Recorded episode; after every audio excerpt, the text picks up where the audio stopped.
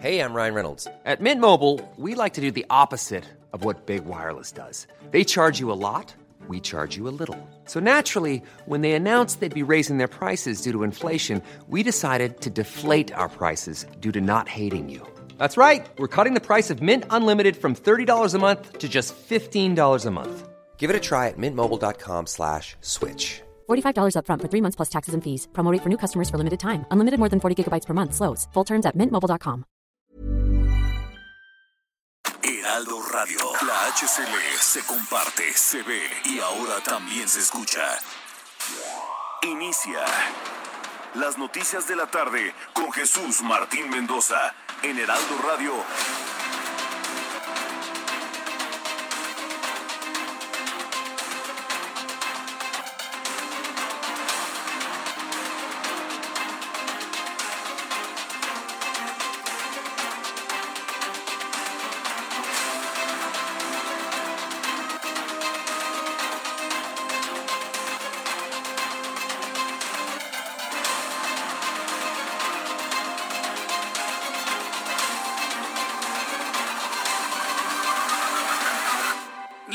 La tarde en punto, hora del centro de la República Mexicana. Bienvenidos, muy buenas tardes. Iniciamos el Heraldo Radio, correspondiente este martes 6 de abril del año 2021. Me da mucho gusto saludarle. Soy Jesús Martín Mendoza, como todas las tardes, acompañándole con la información. Súbale el volumen a su radio, que le tengo la información más importante hasta este momento. En primer lugar, le informo que Leticia Ríos, eh, perdón, eh, eh, le, le informo, bueno, Leticia Ríos va a ser nuestra corresponsal que esté allá en el Estado de México. Pero antes las noticias del INE son las que llaman la atención. Al dar inicio a la impresión de boletas electorales en las instalaciones de Talleres Gráficos de México, la Secretaría de Gobernación, su titular Olga Sánchez Cordero, señaló que la obligación de la autoridad electoral debe ser neutral, discreta, sin buscar aplausos. Esto es lo que dijo la secretaria de Gobernación, bien dicho, ¿eh? Si bien el asunto es defender a nuestro órgano electoral y a nuestro árbitro, tiene toda la razón Olga Sánchez Cordero de que el papel debe ser de árbitro discreto, no ser el protagonista de la información o de las noticias. Hoy lo dijo de manera contundente la secretaria de Gobernación, que prácticamente está poniendo un alto a la pelea, a la pelea entre niños que lleva el presidente de la República con Lorenzo Córdoba, Lorenzo Córdoba contra el presidente de la República. Prácticamente llegó la Secretaría de Gobernación a separarlos. A ver, a ver, a ver, ya. Dejen de pelearse. Y tú, INE, tienes que ser más discreto y más institucional. Tuvo que entrar la secretaria de Gobernación, responsable de la política interna de nuestro país, para poner un alto en esta escaramuza que se trae el gobierno con eh, el Instituto Nacional Electoral. Además, te informo que con ocho votos a favor, dos en contra, tres abstenciones, los senadores de la Comisión de Estudios del Senado avalaron el dictamen que regula el consumo lúdico de la marihuana. ¿Sí? De, cannabis, nada cannabis. Yo me tomo un té de manzanilla, no un té de matricaria recutita. No, no, no, manzanilla. Por lo tanto, la hierba se llama marihuana, con H o con G, como quiera llamarla. Así se llama la hierba. Así le pusieron. Y si alguien se ofende es porque algo malo ha de tener la hierba, ¿no? Pues sí, seguramente. Eh, aprobaron el consumo lúdico de marihuana, el cual puede ser debatido y votado en el Pleno el próximo jueves. Va avanzando la marihuana por encima de los medicamentos para niños con cáncer. Es una vergüenza de legislativo, es una vergüenza de país que en lugar de que sus legisladores estén preocupados por dar medicinas a quienes lo necesitan, están más preocupados por darle droga para que la gente esté drogada en México. Enójese quien se enoje, esa es la verdad. Es que es para adultos, Jesús Martín. Ah, pues bola de ingenuos que creen que no se la van a consumir los niños, ya ni siquiera los adolescentes, los niños. Es un país verdaderamente de tristeza profunda. Un país que se pelea más porque la gente se drogue, ande evadida de sus responsabilidades y sus realidades, a tener medicinas para los niños. Ah, es que los niños no votan, ¿verdad? Ay, perdónenme. Se me había olvidado ese pequeñísimo detalle, que los niños no votan. El secretario de Relaciones Exteriores, Marcelo Ebrard, anunció que viajará a Rusia y China para supervisar que estos países cumplan con la entrega de los tiempos acordados de la vacuna contra COVID-19 Sputnik V y Sinovac, debido al incremento en el grado de la dificultad para su acceso, además de que hará una parada en la India. Así lo informó de esta manera Marcelo Ebrard el día de hoy por la mañana. Entonces nos ha pedido el presidente de la República que nos concentremos, que hagamos un activismo dirigido para que no se retrasen los acuerdos que México ya tiene firmados, pactados y hasta pagados los anticipos correspondientes. Me ha pedido el presidente de la República que viaje yo a Moscú. Aquí tenemos un contrato, convenio, por hasta 25 millones, de los cuales hemos recibido 900 mil al día. Pues esto fue lo que comentó hoy Marcelo Ebrard Saubón, secretario de Relaciones Exteriores, anunciando un plan de viajes muy ambicioso para poder garantizar la cantidad de vacunas que requiere nuestro país. Además, informo que la Comisión de Estudios Legislativos del Senado de la República aprobó este martes el dictamen para reformar la Ley de Telecomunicaciones y Radiodifusión con el objetivo de crear el Padrón Nacional de Usuarios de Telefonía Móvil, con el que los usuarios tendrán la obligación de registrar al momento de rentar una línea o adquirir una tarjeta SIM. Vaya, se tardaron y no es la primera vez, no es la primera vez que se realiza un esfuerzo como ese, ¿eh? No es la primera vez. Usted va a una tienda de estas de las 2X, se compra una tarjeta SIM sin tener que registrar absolutamente con nadie. De quién es, a quién pertenece, quién hace la llamada telefónica, nadie lo puede saber. No existe un padrón, es un total desorden están en un total desorden las casi 150 millones de líneas que están circulando en la República Mexicana. Bueno, pues le voy a tener todos los detalles de esto que me parece, de lo poquito, ¿eh? De lo poquito que veo que es útil en el Senado de la República. En Acapulco Guerrero fue detenido Fabián N, alias el, alias el Fabián. Se quebraron la cabeza para el alias, ¿no? Alias el Fabián, líder del grupo delictivo La Ronda 88 y uno de los 10 delincuentes más buscados por la Secretaría de Seguridad Ciudadana de la capital del país. El gobierno de los Estados Unidos señaló a dos presuntos integrantes del cartel Jalisco Nueva Generación de estar vinculados con el atentado contra el secretario de Seguridad Ciudadana de la Ciudad de México, Omar García Harfuch, y el asesinato del ex gobernador de Jalisco, Aristóteles Sandoval. Le informo que tras finalizar su asamblea extraordinaria, la cooperativa de la Cruz Azul dio a conocer a sus nuevos socios y determinó expulsar a 22 cooperativistas por incurrir en actos de corrupción, entre los que destacan Guillermo Álvarez Cuevas, quien actualmente se encuentra prófugo de la justicia y quien por más de 30 años encabezó también el equipo de fútbol de la Primera División de México.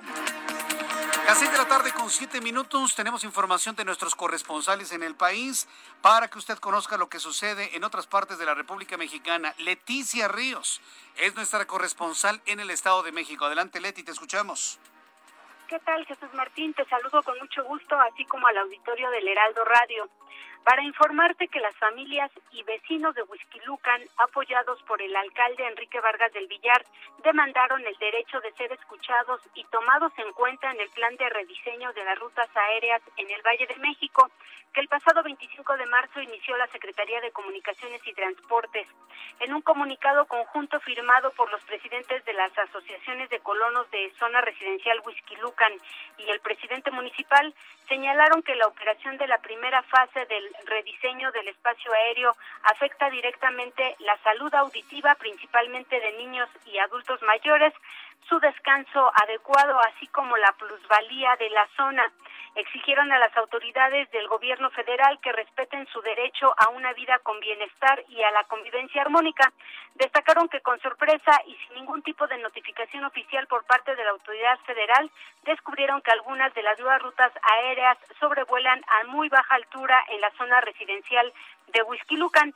Aseguraron que entienden la trascendencia que tiene para el país el rediseño de rutas aéreas con la construcción del aeropuerto Felipe Ángeles, pero pidieron encontrar una solución con el menor impacto posible a su vida cotidiana. Hasta aquí mi reporte, Jesús Martín. Muchas gracias por la información, Leticia Ríos.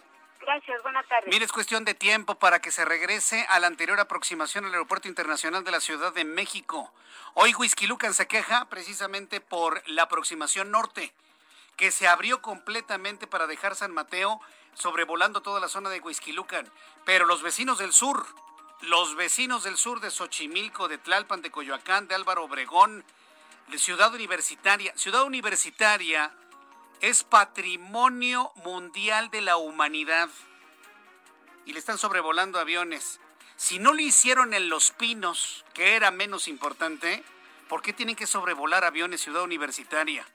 Es cuestión de tiempo para que los vecinos también se quejen de eso. Además, los pilotos tienen que darle una vuelta de ese a las montañas del sur. ¿A quién se le ocurre que se aproximen al aeropuerto de la Ciudad de México por arriba de la Jusco? ¿A quién se le ocurre? Solamente al presidente López Obrador. Solo a él se le ocurre exigirle a CENEAM que lleguen los aviones desde el sur.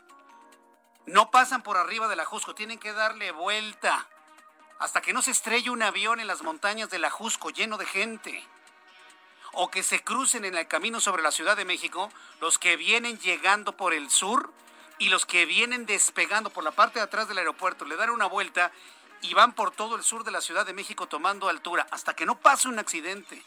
Hoy varias columnas, varios reportajes en la prensa nacional están dando cuenta de la gran peligrosidad de la ruta de aproximación sur los pilotos gastan más combustible, tienen que hacer más maniobras, tienen que darle vueltas a las montañas del sur. Porque digo, no sé si el presidente sabía que en el sur está una cadena, este, una cadena de volcanes, el eje central neovolcánico, que para el Valle de México le corresponde el Ajusco y el Chitle. No sé si lo sabía. Si alguien me ayuda a informarle eso al presidente López Obrador, ayúdenme a informárselo, porque creo que no lo sabe. Entonces los pilotos tienen que hacer una forma de S para poder enfilarse rumbo al aeropuerto, evidentemente sobre el Pedregal, sobre Coyoacán, sobre la Universidad Nacional Autónoma de México. Y, mire que Whisky ya planteó lo importante, eso atenta contra la plusvalía. Y atentar contra la plusvalía es motivo de amparos. Yo sí le digo a los vecinos que están afectados, ampárense, ampárense para que surjan suspensiones temporales y posteriormente suspensiones definitivas. Ampárense porque estas rutas atentan contra la plusvalía del poniente de la Ciudad de México. Así de clarito hay que decir las cosas, ¿eh? Vamos con nuestra compañera Mayeli Mariscal en Guadalajara, Jalisco. Adelante, Mayeli. Hola, ¿qué tal? Muy buenas tardes. Buenas tardes a todo el auditorio. En el municipio de Jalostotitlán fue el último lugar en donde se presume se perdió el contacto con la familia desaparecida justo el pasado 24 de marzo, que regresaba de vacaciones procedentes de la Ciudad de México hacia Guadalajara. El fiscal del Estado, Gerardo Octavio Solís, dijo que se revisan diversas rutas que pudo haber seguido la familia para su regreso a Guadalajara y los operativos se mantienen también en brechas y caminos, además de la autopista. De hecho, en los videos ya se confirmó que el vehículo en el que viajaban sí pasó la autopista de Acatic y por lo pronto el radio de búsqueda se redujo eh, en este municipio, así como Tepatitlán de Morelos, San Miguel el Alto y Jalostotitlán. También hay una persona que el pasado 19 de marzo eh, fue atacada, baleada de forma directa, esto en la calle Tizoc, en Zapopan, sobrevivió al ataque y es colaborador, trabaja con Virginia, la hermana del jefe de familia que desapareció este 24 de marzo. Sin embargo, esta persona eh, pues aún se encuentra hospitalizada y no ha podido rendir declaración. Sin embargo, la Fiscalía considera que podría brindar algunos datos de importancia para dar con el paradero de esta familia. Así es que, por lo pronto, así van las investigaciones en este caso. Correcto, estamos muy atentos de ello. Mayeli Mariscal, muchas gracias por tu información desde Guadalajara, Jalisco. Excelente tarde para todos. Muchas gracias por la información. Son las 8 con 13, las, las 18 horas con 13 minutos, 18 horas con 13 minutos, hora del centro de la República Mexicana. Vamos a escuchar a mi compañero, a nuestros compañeros reporteros urbanos, claro, que por cierto ha sido un día muy complicado en la capital del país. Saludo a Israel Lorenzana. Mi querido Israel, ¿cómo te va? ¿En dónde te ubicas? Adelante, buenas tardes. Jesús Martín, es un gusto saludarte y efectivamente ha sido un día complicado en materia vehicular. Ya esto hay que sumar también la lluvia que ha caído esta tarde en el perímetro norte, me refiero a la alcaldía Gustavo Madero. Fíjate que a través de la avenida de los insurgentes ya para estos momentos ha dejado de llover, está mojado el pavimento y por supuesto es una mezcla peligrosa para los automovilistas que van con dirección hacia la México Pachuca. Hay que pedirles que se armen de paciencia por un lado porque hay carga vehicular y por otro una alternativa puede ser Avenida Instituto Politécnico Nacional o también la calzada Vallejo para incorporarse hacia la zona de Tenayuca. el sentido opuesto, la circulación fluye a buena velocidad para nuestros amigos que vienen procedentes de la México Pachuca y con dirección hacia la zona de la raza, hacia la zona del paradero Indios Verdes. Aún así, no hay que exceder los límites de velocidad. Ha sido una llovizna intermitente en toda esta zona, Jesús Martín, y bueno, pues por supuesto hay que recomendar también a nuestros amigos que salgan con el paraguas y por supuesto el impermeable, porque se prevé que esta lluvia continúe durante la tarde-noche aquí en la Ciudad de México. Jesús Martín, la información que te tengo. Muchas gracias por la información, Israel Lorenzana. Hasta luego. Hasta luego, que te vea muy bien. Rogelio López, qué gusto me da saludarte, bienvenido. Igualmente, Jesús Martín, es un placer saludarte y bueno, pues te comento que de igual manera para los amigos que vienen hacia la zona del aeropuerto, pues tengan mucha precaución. Tenemos también ligera llovizna en la zona, pero también una alerta de fuertes vientos. De hecho, el heroico cuerpo bomberos ha trabajado en diferentes puntos de la ciudad debido a la caída de varios árboles.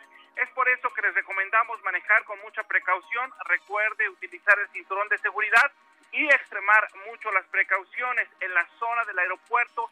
Sobre lo que es Boulevard Aeropuerto tenemos el pavimento, mojado o la zona de hangares tenemos varios problemas debido a que, bueno, pues es la hora pico y están saliendo muchos trabajadores ya de, eh, de, de, trabajar y bueno, pues con ello, bueno, se complica la circulación sobre la avenida Hangares. Hay que tener también precaución para los amigos que van en lado opuesto para integrarse hacia lo que es el eh, río Churubusco o lo que es el viaducto Miguel Alemán. Este es mi reporte y continuamos pendientes. Muchas gracias por esta información. Gracias, Rogelio. Muy buenas tardes. Hasta luego, que te vaya muy bien. Gerardo Galicia, en otro punto del Valle de México. Adelante, Gerardo. Justo al interior del Aeropuerto Internacional de la Ciudad de México, Jesús Martín, acaban de terminar las labores que realizaron peritos de la Fiscalía General de Justicia de la Ciudad de México. Ocurrió un lamentable accidente justo en el circuito interno que corre de la terminal número uno hacia la terminal número dos. Un trabajador de Aeroméxico fue arrollado, lamentablemente pierde la vida y por ese motivo tuvimos movilización policiaca. Y en estos momentos eh, han terminado los peritos de la Fiscalía General de Justicia de la Ciudad de México. El responsable, el conductor de un auto compacto en color gris, ya fue trasladado inmediatamente a la agencia correspondiente del Ministerio Público. Si nuestros amigos van a utilizar este circuito interno del aeropuerto que corre de la terminal número uno hacia la terminal número dos, únicamente hay que hacerlo con precaución. Poco a poco comienzan a retirarse, sobre todo elementos policíacos que acudieron a esta emergencia. Por lo pronto, Jesús Martín, el reporte. Muchas gracias por esta información, Gerardo. Hasta luego. Hasta lo que te vea muy bien. Así estamos iniciando nuestro programa de noticias. Vaya martes intenso. Vamos a tener a Juan Musi un poco más adelante con toda la información de economía y finanzas, un análisis que solamente puede escuchar usted aquí en el Heraldo Radio. Por lo pronto vamos a revisar lo que sucedía un día como hoy, 6 de abril, en, en México, el mundo y la historia con Abraham Arriola. Amigos, bienvenidos. Esto es un día como hoy en la historia, 6 de abril. 1814. En Francia, abdica Napoleón Bonaparte. Posteriormente será exiliado a la isla de Elba. En 1869 en los Estados Unidos se patenta el celuloide. En 1930 en India, Gandhi levanta un puñado de barro y sal y declara el inicio de la Marcha de la Sal. En 1938, en un laboratorio de la empresa DuPont en Texas, se descubre el teflón y gracias a eso ya no se nos pegaron los huevos. En 1943, también en Estados Unidos se publica El Principito del escritor francés Antoine de Saint-Exupéry. Mientras tanto, en México, en 1813, José María Morelos inicia el ataque a Acapulco. Además, en Colombia es el Día del Interno de Medicina. En República Dominicana es el Día del Psicólogo. También es el Día Internacional del Deporte para el Desarrollo y la Paz. Y es el Día Mundial de la Actividad Física. Y por si fuera poco, es el Día Mundial del Tenis de Mesa. Amigos, esto fue un día como hoy en la historia. Gracias. Muchas gracias, Abraham. Ay, Abraham, ¿eh? hoy, hoy sí andas, pero chistín, chistín. Un en tele y un en radio, ¿eh? Bueno, Ahí te las voy contando. es cierto, mi querido Abraham. Te, te, mando un fuerte abrazo y gracias siempre por tus efemérides. Vamos a revisar las condiciones meteorológicas para el día de hoy. El Servicio Meteorológico Nacional, que depende de la Comisión Nacional del Agua, nos informa sobre las condiciones que habrán de prevalecer durante las próximas horas. El Servicio Meteorológico Nacional habla de una línea seca, un canal de baja presión, inestabilidad superior y sistema de altas presiones en la atmósfera. Pronóstico de lluvia en el Valle de México, nada más cayó una lluvia en Suciacoches. Sí, luego me dicen, no, es que fue una lluvia. ¿Qué lluvia, hombre? Fue apenas un chipichipi, lamentablemente. Bueno, ahí va, como queriendo arrancar, pero pues no arranca. Necesitamos un aguacero de esos buenos, ¿no? y que duren toda la tarde, toda la noche, toda la madrugada, que bajen un poquito al amanecer y que vuelvan a caer. Nos urge eso en el centro y occidente de la República Mexicana. Nada de que la lluvia produce problemas, no, la lluvia es una bendición. Y miren que cuando llueve nos preocupamos todos.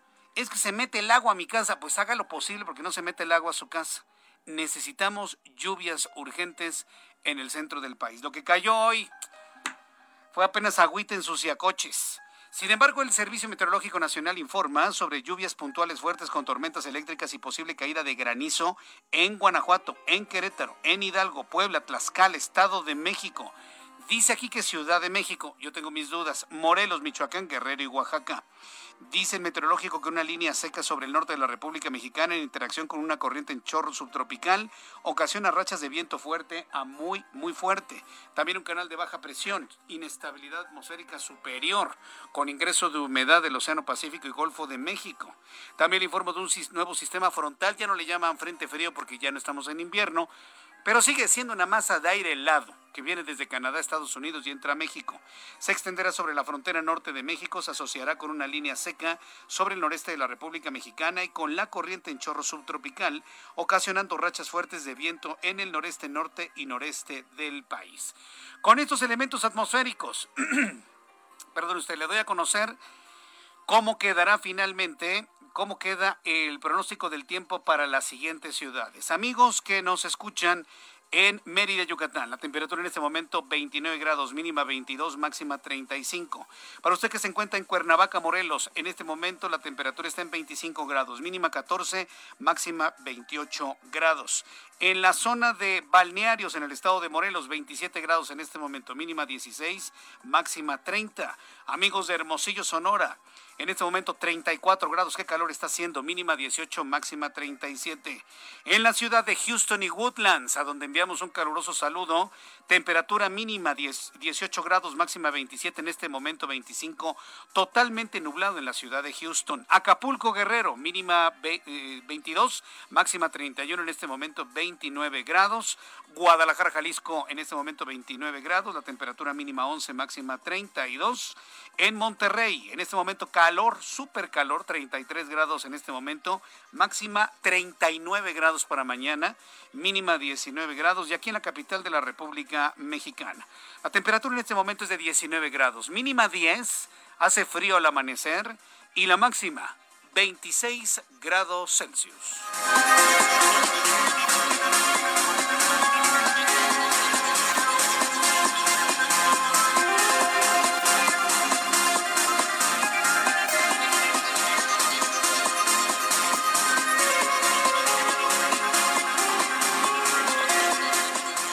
Las 6 de la tarde con 22 minutos, las 6 de la tarde con 22 minutos hora del centro de la República Mexicana. Continuamos con la información aquí en el Heraldo Radio.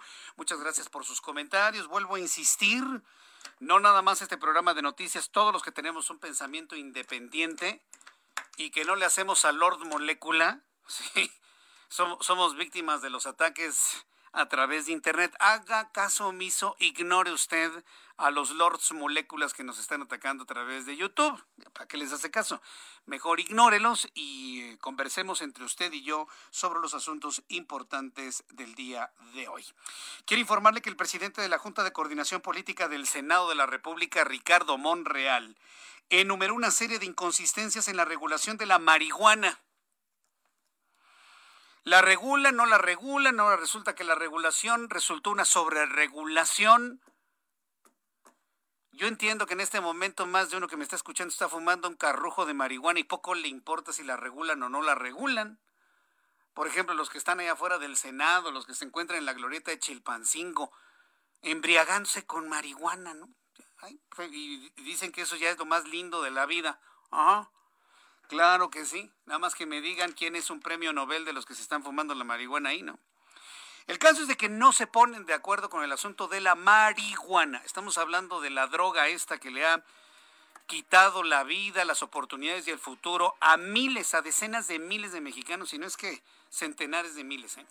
Entonces, eh, no se ponen de acuerdo ya que la Cámara de Diputados realizó varias modificaciones que podrían dificultar el impulso de una ley federal para la regulación de la marihuana. Regresando de los anuncios, le voy a tener eh, palabras del propio Ricardo Monreal sobre este tema. Se ve que se va a atorar y, yo tengo mis sospechas del por qué se va a atorar. Y se lo platico después de los anuncios. Le invito para que me escriba a través de mi cuenta de Twitter, arroba Jesús Martín MX, y a través de la cuenta de YouTube en el canal Jesús Martín MX. Tenemos un chat en vivo. Invite a todas las personas que usted conozca, usted que me escuche en el radio de su auto, del autobús, del transporte de pasajeros.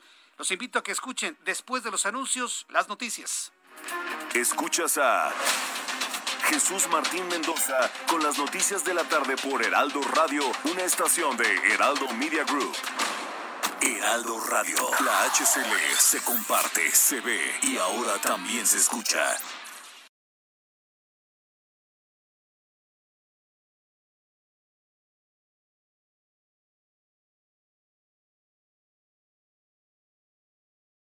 Heraldo Radio.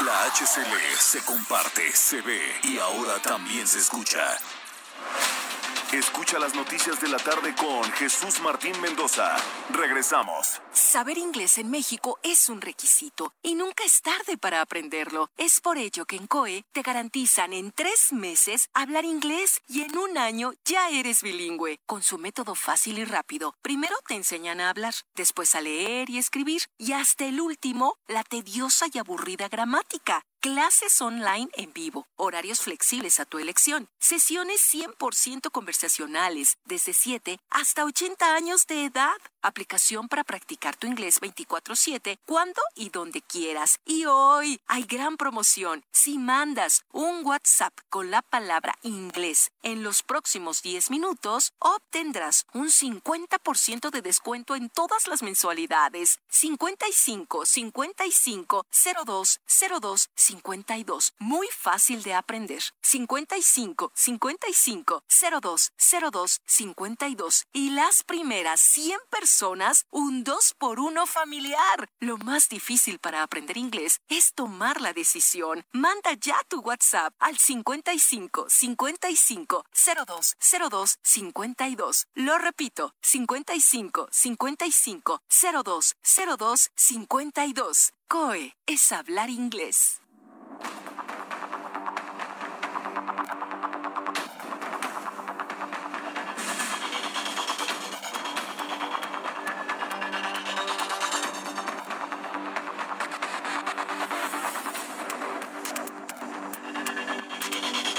Ya son las 6 de la tarde con, con 32 minutos, las 6 de la tarde con 32 minutos hora del centro de la República Mexicana.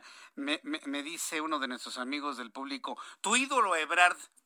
A ver, Marcelo Ebrard no es mi ídolo. Lo conozco hace muchos años. ¿eh? ¿Sabes de cuándo lo conozco a Marcelo Ebrard? Desde que trabajaba con el ingeniero Cuauhtémoc Cárdenas, cuando fue jefe de gobierno en 1997. Con eso ya le da una idea desde cuándo en lo personal conozco a Marcelo Ebrard. Ya sé, una Es más, hay muchos chavos que me están escuchando que ni habían nacido en ese entonces. Bueno, no es mi ídolo, pero debo reconocer que es el hombre el, con el que se puede hablar, el que está organizando muchas cosas y le está pagando fuegos al gobierno de Andrés Manuel López Obrador y sale al quite ante las impericias de algunos secretarios de Estado, entre ellos el secretario de Salud. Si no fuera por Marcelo Ebrard, le aseguro que no habría vacunas ni una sola en México en este momento. ¿Usted cree que le iban a hacer caso a Jorge Alcocer? Ah, por el amor de Dios. O sea, seamos prácticos. Yo sé, yo sé que Marcelo Ebrard, como jefe de gobierno, tiene algunas cuentas todavía que aclarar. Yo lo sé. Pero en el momento en el que estamos, con el gobierno de cuarta que tenemos, le dicen de cuarta transformación, El hombre que mejor ha resuelto las cosas se llama Marcelo Ebrard, nos guste o no. ¿Y sabe qué? Qué bueno. Y ya hay un segundo, segundo integrante del, del, gobierno de López Obrador que ya entró a separar peleas, ¿eh? a separar peleas. Y ella es Olga Sánchez Cordero, la secretaria de Gobernación. Y en su momento vamos a platicar de, de qué manera, pues ya emitió un regañito, ¿eh? Prácticamente separó a López Obrador y Lorenzo Córdoba que estaban dando ahí un quien vive y ya lo separó. Y a ver, señores, cálmense. Y tú, INE, deja de tu, déjate de tu protagonismo, tienes que ser completamente discreto. Tuvo que entrar ya la secretaria de Gobernación a calmar tanto al presidente como al presidente del INE. Fíjense nada más en qué situación estamos. Qué bien por la secretaria de Gobernación, Olga Sánchez Cordero, bien por Marcelo Ebrard, si no fuera por ellos dos. A ver, mencióneme uno más. Pues mire, yo, yo sinceramente voy metiendo en, esta lista de los que están equilibrando cosas al propio Arturo Herrera. Todo nervioso, sudoroso, cuando tiene que decir algo que no le va a gustar a su jefe. Pero mire, ahí, ahí, ahí, ahí la va llevando. Otro de los hombres que se han convertido en contrapesos ¿sí? de un Andrés Manuel López Obrador es Ricardo Monreal, que ni duda quepa, ¿no? dentro del ámbito legislativo. Hay cosas que de repente nos sorprenden del señor Monreal, hay cosas que verdaderamente yo en lo personal se las aplaudo, porque finalmente hace contrapesos y detiene las cosas. Por ejemplo, el asunto de la marihuana. A López Obrador no le interesa, y que le quede claro a todo el público consumidor de marihuana, a López Obrador no le interesa legalizar la marihuana. ¿eh? Los que lo conocemos hace más de 20 años sabemos perfectamente bien que por convicciones filosóficas, espirituales, religiosas, él no va a probar la marihuana. Va a decir hágase, hágase y hagan lo que quieran, ¿no? Y yo lo palomeo si quieren. Pero él decir sí fumen todos marihuana, jamás lo va a escuchar, ¿eh? Todas las personas que creyeron que con este gobierno iban a tener carta abierta para meterse todo tipo de drogas, pues, se equivocaron. Nunca las dejó pasar cuando fue jefe de gobierno. Nunca. Nunca, siempre las vetó, siempre las regresó y yo no dudaría, ¿eh? Yo no dudaría ni por un momento que lo que ha estado comentando Ricardo Monreal sea por sugerencia, por petición, por convenio, por cercanía con el presidente de la República. No dejarle pasar esta papa muy caliente. Una intención de algunos legisladores de hacer pasar droga antes de hacer pasar medicamentos. Tenemos prioridades en México, señores. Tenemos prioridades es que es mi derecho, Jesús Martín, es tu derecho, hazlo, ve, droga, te pierde la vida si tú quieres. Pero no le manden la planta, esta hierba a los niños y a los jóvenes, legal o ilegal, como sea. Antes de estar liberando drogas, porque ahorita va a ser la marihuana como puerta de entrada a otras drogas más graves, ¿sí? las prioridades son la salud, las vacunas contra el COVID, las medicinas para el cáncer de los niños, el abasto de medicamentos para otras enfermedades. ¿Sabe qué medicamentos están escaseando? Los medicamentos contra la hipertensión arterial. Necesitamos abastos de medicamentos contra la hipertensión arterial.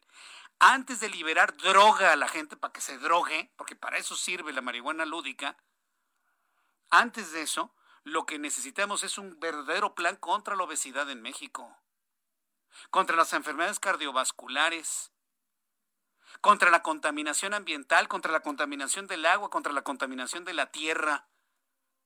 Antes de liberarle marihuana a la gente para que ande evadida de sus realidades, tenemos verdaderamente que hacer algo con la corrupción que campea por todo el país. O sea, tenemos prioridades, prioridades. Por eso cuando yo veo esta decisión de Ricardo Monreal que ha enumerado las, la serie de inconsistencias en la regulación de la marihuana, y que la Cámara de Diputados realizó varias modificaciones que podrían dificultar el impulso de la ley federal para la regulación de esta hierba, pues yo no tengo duda que posiblemente la tirada sea congelarla un ratito más, entre tanto vemos otros asuntos más urgentes. Esto fue lo que dijo Ricardo Monreal. Creemos que sí hay algunas inconsistencias, pero también tenemos enfrente el mandato de la Corte, del Poder Judicial. Se está revisando a pesar de que ya se aprobó en la Comisión de Justicia, pero si no se aprueba, como es el mandato judicial, ¿qué sucede? La Corte puede declarar la inconstitucionalidad de la ley o de la norma jurídica impugnada y entonces sería más caos y más desorden. En eso tiene razón. Y fíjese, en, la reflexión que le hacía, me faltó este factor. La Suprema Corte de Justicia presionando un legislativo para que de, algún, de una vez por todas, sea como sea, aprueben este dictamen sobre la marihuana, la marihuana lúdica, que me parece un eufemismo. Marihuana para drogarse, para estar así todo. Entonces, este, tiene toda la razón Ricardo Monreal. Va a ser un caos, ¿eh? va a ser un caos, pero ¿qué hacemos? ¿Se aprueba así como está? ¿O se le entra directamente a una lucha de inconstitucionalidad con la Suprema Corte de Justicia de la Nación? Le puedo asegurar que ni los ministros de la Suprema Corte de Justicia quisieran un escenario de confrontación entre el legislativo y el Poder Judicial. Estar en un callejón sin salida. Y todo por estar privilegiando cosas que la verdad no nos urgen en México.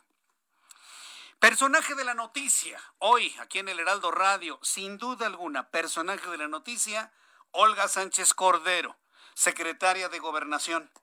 Destacó que durante el mes de abril los talleres gráficos de México van a trabajar las 24 horas del día durante los 7 días de la semana en tres turnos diarios para imprimir 103.961.362 boletas electorales.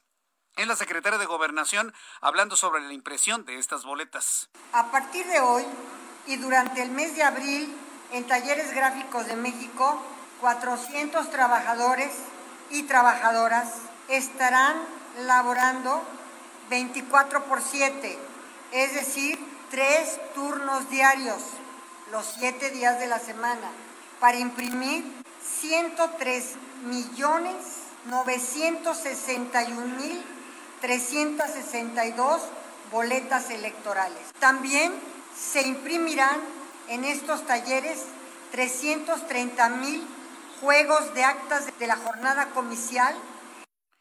Esto fue lo que dijo Olga Sánchez Cordero al dar esta numeralia de las boletas que se están imprimiendo. Hoy es un día importante, se empiezan a imprimir las boletas. ¿Por qué la Secretaría de Gobernación? Porque las boletas se imprimen en papel seguridad y ese papel seguridad está en los talleres impresos de la nación y depende de la Secretaría de Gobernación. Pero eso no significa que la elección vaya a depender del gobierno ni de la Secretaría de Gobernación, como le encantaría al presidente o a Manuel Bartlett volver a tener las elecciones dentro de la Secretaría de Gobernación. De ninguna manera. El gobierno imprime con papel seguridad estas boletas, se las entrega al órgano independiente, al órgano electoral ciudadano, que es el Instituto Nacional Electoral, y hagan ustedes con la papelería lo que quieran. Que por cierto, hoy Olga Sánchez Cordero le puso una regañadita a Lorenzo Córdoba y le dijo, ¿sabe qué? Tienen que ser ustedes más discretos. Tienen que ser árbitros discretos, neutrales. ¿Y qué cree que pasó? Ya le contestó Lorenzo Córdoba a la secretaria de Gobernación. Ni tardo ni perezoso. Rápidamente le contestó Lorenzo Córdoba a la secretaria de Gobernación, donde dice, el Instituto Nacional Electoral podrá fungir como árbitro, pero que ser discreto neutral no significa ser omiso e indiferente frente a las violaciones de la ley. Voy a repetir lo que le dijo Lorenzo Córdoba, pues no a la secretaria de Gobernación, se lo dijo al presidente ¿eh? y a todos los demás. Ser discreto y ser neutral no significa ser omiso o indiferente frente a las violaciones de la ley. Eso tras las declaraciones de la secretaria de Gobernación, Olga Sánchez Cordero, voy a presentarle lo que dijo el consejero presidente del INE, Lorenzo Córdoba. El INE no solo es el organizador de los comicios, sino el árbitro de la contienda electoral.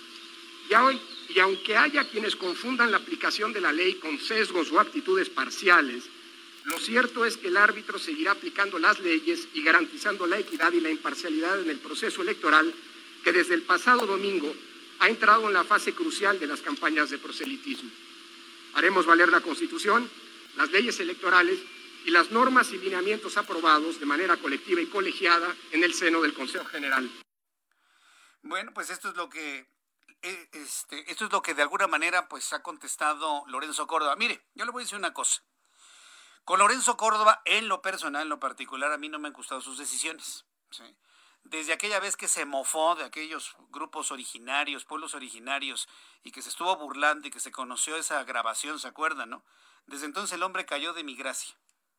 Luego, cuando quería construir dos torres donde se encuentra el Instituto Nacional, bueno, el anterior Instituto Federal Electoral, también, imagínense, el tiempo nunca ha estado para estar construyendo torres. ¿Para qué? Para meter gente que esté monitoreando los medios de comunicación. El INE es organizador de elecciones y es árbitro de las elecciones, pero jamás debería ser un censor de lo que estamos transmitiendo en los medios de comunicación y querían meter ahí a más gente.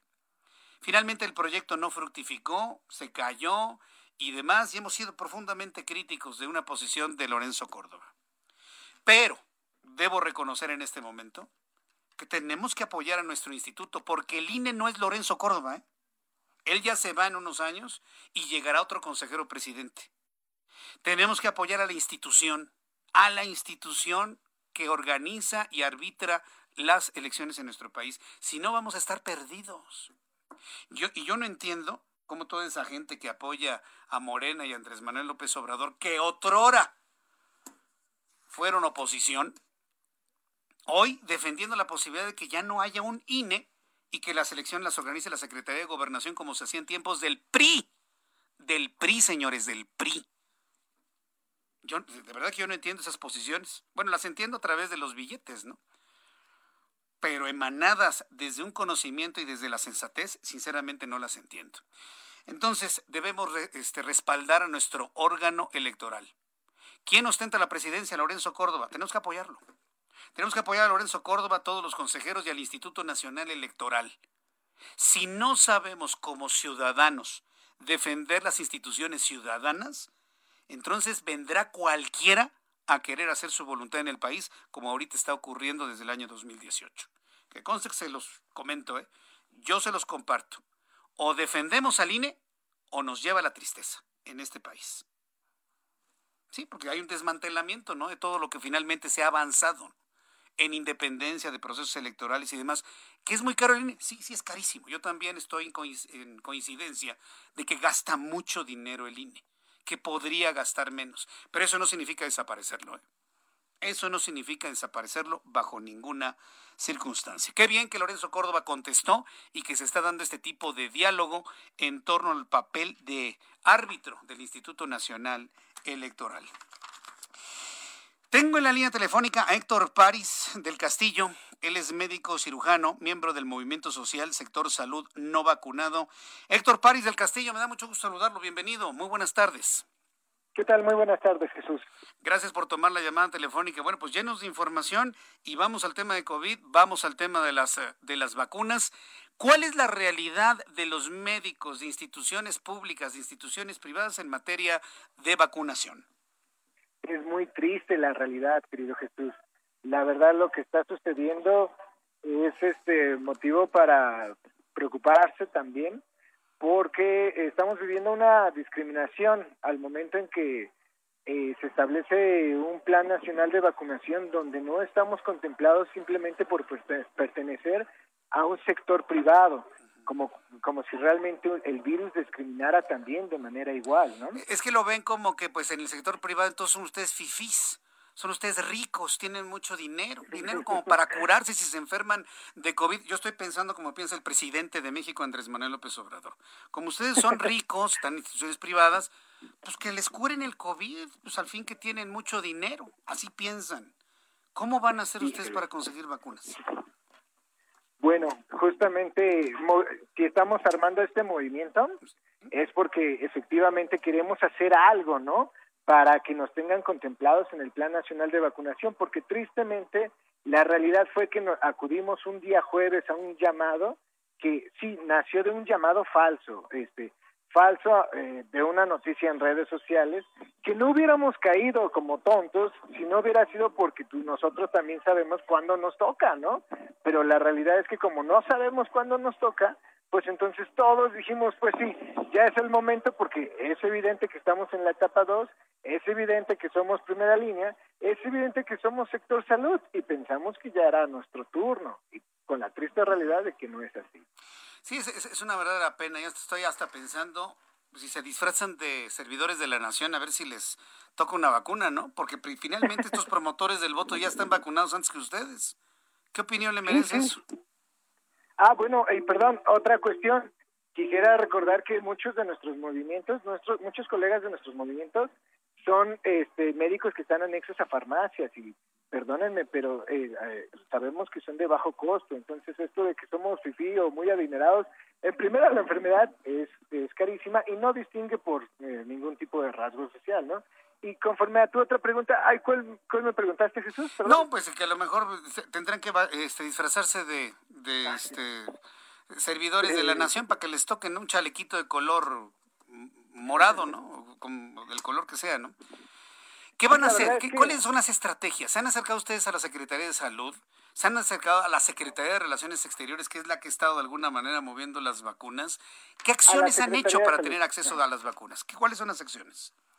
Pues hasta ahorita nos hemos manifestado ya en, bueno, nosotros a partir del jueves nos hemos manifestado en dos ocasiones, sin embargo, ya tenemos un grupo de odontólogos quienes llevan un camino andado que es bastante largo, tocando a todas las oficinas sin ninguna respuesta. Lo que ahora está pesando más y está sumando más es que pues la inconformidad pues ya llegó al máximo, ¿no? se nos está juntando demasiada gente a partir de, de que simplemente se hizo saber de nuestros bloqueos en el eje 3 y en lo que viene siendo Clalpan el día de ayer, que pues nos llevaron ante una comitiva que pues vendría siendo en la Secretaría de Salud y hablamos con eh, Mónica Mieres Hermosillo, quien nos eh, nos ofreció este este acuerdo el día de ayer.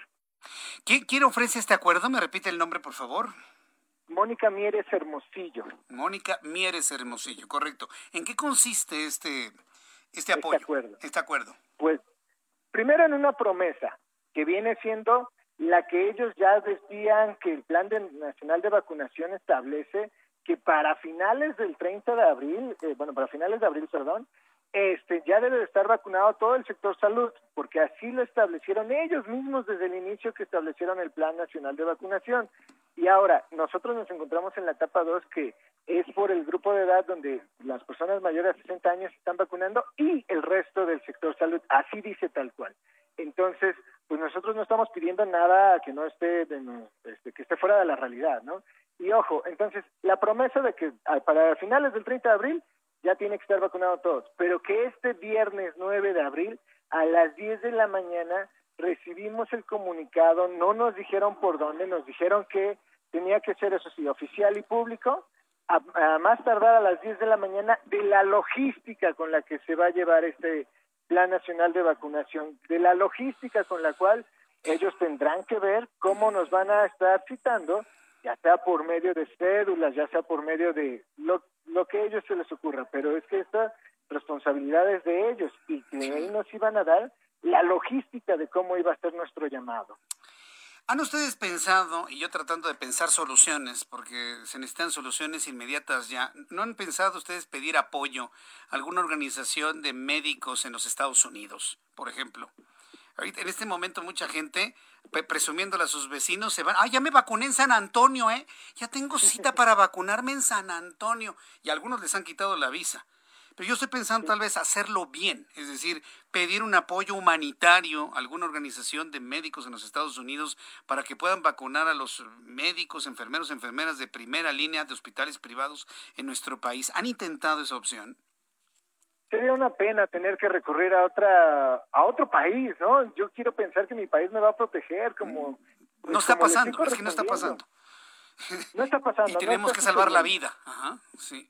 La verdad es que, si recuerdan bien la primera oleada de COVID, este, el gobierno mismo pidió apoyo a los hospitales privados para que esto no se desplomara, para que el sector salud continuara. Y nosotros estuvimos ahí colaborando y exponiéndonos, a pesar de que no había una vacuna, porque en ese momento no la había, pero hoy que sí la hay, ¿cómo nos vuelven a solicitar? O yo me pregunto, ya viene la tercera oleada, ¿nos volverán a pedir el apoyo? ¿Tendrán el descaro de decirnos, Oye, otra vez échame la mano cuando tú no me has ayudado. No lo sé, la verdad. Yo, sí tengo la respuesta. ¿Tendrá el descaro? Sí, claro, por supuesto. funcionando este gobierno para, para poder entender por dónde van las cosas. Yo espero que después de esta charla pues se, se, liberen algunas situaciones, que en la Secretaría de Salud exista algún tipo de eco de, de esto, porque ustedes necesitan vacunas. Pero estamos ante, mira, aunque la Secretaría de Salud quisiera, aquí las órdenes las da un solo hombre, ya sabemos quién es. Y si él dice no, Así digan todos los secretarios de Estado, va, vamos a vacunar a los enfermos. Si alguien dice no, y ya sabe usted a quién me refiero, es no, ¿eh? Sí, claro. Si dice que sí, pues es sí. Por eso yo insisto, ¿valdría la pena ver si alguna asociación en Estados Unidos puede hacer algún apoyo humanitario? Yo le diría que valdría la pena explorarlo, ¿eh? Muchísimas gracias, lo, lo, tomaremos en cuenta. Correcto. Bueno, pues yo, yo le quiero agradecer mucho el que me haya tomado la llamada telefónica. Lamento la situación por la que están pasando y cualquier información que estén ustedes generando, por favor nos lo envía y lo comentamos aquí en el Heraldo Radio. Muchísimas gracias, don Héctor París del Castillo. Muchísimas gracias a ustedes. Nuevamente, gracias Jesús. Gracias, gracias doctor, que le vaya muy bien. Hasta luego. Es Héctor París del Castillo, médico cirujano, miembro del Movimiento Social Sector Salud no vacunado. Imagínense cómo los están tratando los médicos en este país. Y dice, ya viene la tercera ola, ¿nos van a tener el descaro de pedirnos apoyo a los hospitales privados? La respuesta es claro que sí. Y, y no va a ser apoyo, lo van a exigir. Esperemos que la tercera ola no sea tan intensa y que no sea necesario eso. Pero sí decirle al gobierno federal que aquí están los médicos, ¿eh? Los médicos, sin importar si son de hospitales privados. Hay en este momento un compromiso para vacunar al personal médico de todo tipo y no salir con la estupidez, porque es una estupidez en la mente de cierta persona, es que son fifís, tienen dinero que ellos se curen, porque así piensa, por increíble que parezca. Son las 6 de la tarde con 55 minutos. Voy a ir a los anuncios. Regreso con un resumen de noticias, actualización de números de COVID. Mis compañeros reporteros en todo el país. Regreso después de los anuncios. Escuchas a Jesús Martín Mendoza con las noticias de la tarde por Heraldo Radio, una estación de Heraldo Media Group. Heraldo Radio, la HCL se comparte, se ve y ahora también se escucha.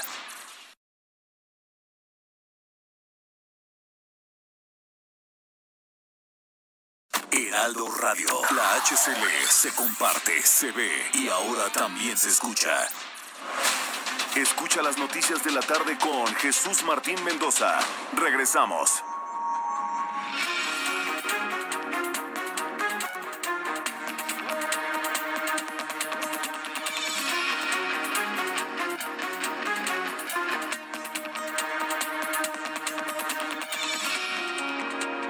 Son las 7 en punto, las 19 horas en punto hora del centro de la República Mexicana. Le presento un resumen con las noticias más importantes.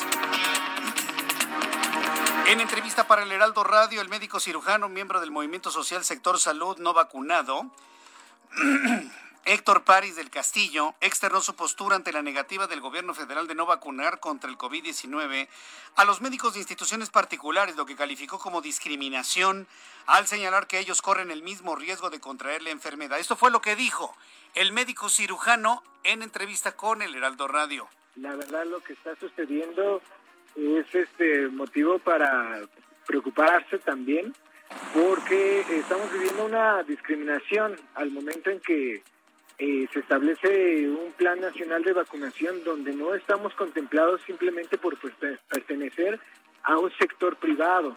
Si recuerdan bien la primera oleada de COVID, este, el gobierno mismo pidió apoyo a los hospitales privados para que esto no se desplomara, para que el sector salud continuara. Vecinos de Huizquilucan, apoyados por el presidente municipal de Huizquilucan, eh, Enrique Vargas del Villar, protestaron el día de hoy por el sobrevuelo de aeronaves luego del rediseño del espacio aéreo del Valle de México. No quieren aviones. Aseguran que hacen mucho ruido y además atentan contra la plusvalía de los vecinos de Whisky Lucan. Al reconocer que hay inconsistencias en el dictamen, el presidente del Senado, Eduardo Ramírez, reveló que podría solicitar una prórroga a la Suprema Corte de Justicia de la Nación para que la Cámara Alta tenga más tiempo de analizar y aprobar la regulación de la marihuana en el país. El Pleno de la Cámara de Diputados discutirá y votará la reforma en materia de outsourcing y subcontratación laboral el próximo martes 13 de abril, mientras el miércoles 14 y jueves 15 abordará el proyecto de modificaciones a la ley de hidrocarburos. Presuntos guachicoleros, es decir, ladrones, ladrones de combustible, fueron detenidos en un operativo de la Secretaría de Seguridad Pública de Hidalgo y la Policía Municipal de Atotonilco en Tula. Durante la aprehensión se aseguraron camionetas adaptadas como pipas que transportaban más de 10 mil litros de gasolina. Un juez declaró culpable de feminicidio a María Fernández en 2017, estudiante de la UPAEP, a Ricardo Alexis, el chofer de Cabify, señalado desde un principio como principal sospechoso del asesinato de la joven universitaria. El próximo lunes, la autoridad judicial emitirá el fallo condenatorio, decir, cuántos años deberá purgar en cárcel y el monto para la reparación de daños contra el acusado. Un juez de la Ciudad de México declaró culpable al padre Francisco Javier Bautista Ábalos del asesinato del seminarista Leonardo Avendaño. ¿Se acuerdan de este caso? Ya tiene varios años ocurrido este asesinato ahí en las calles de la colonia Nápoles. Durante el juicio oral realizado en el reclusorio oriente se desahogaron 54 órganos de prueba, donde se concluyó que el día del crimen Hugo Leonardo estuvo en la casa parroquial de la iglesia Cristo Salvador en Tlalpan y de ahí fue sacado en la camioneta del cura. Posteriormente su cuerpo fue encontrado en un paraje de la colonia Héroes de 1910. Todo un caso lamentable que ya tiene muchos años y apenas el día de hoy se ventila. Son las 7.3 hora del centro de la República Mexicana. Este es un resumen con lo más importante. Le saluda Jesús Martín Mendoza y le invito para que siga con nosotros.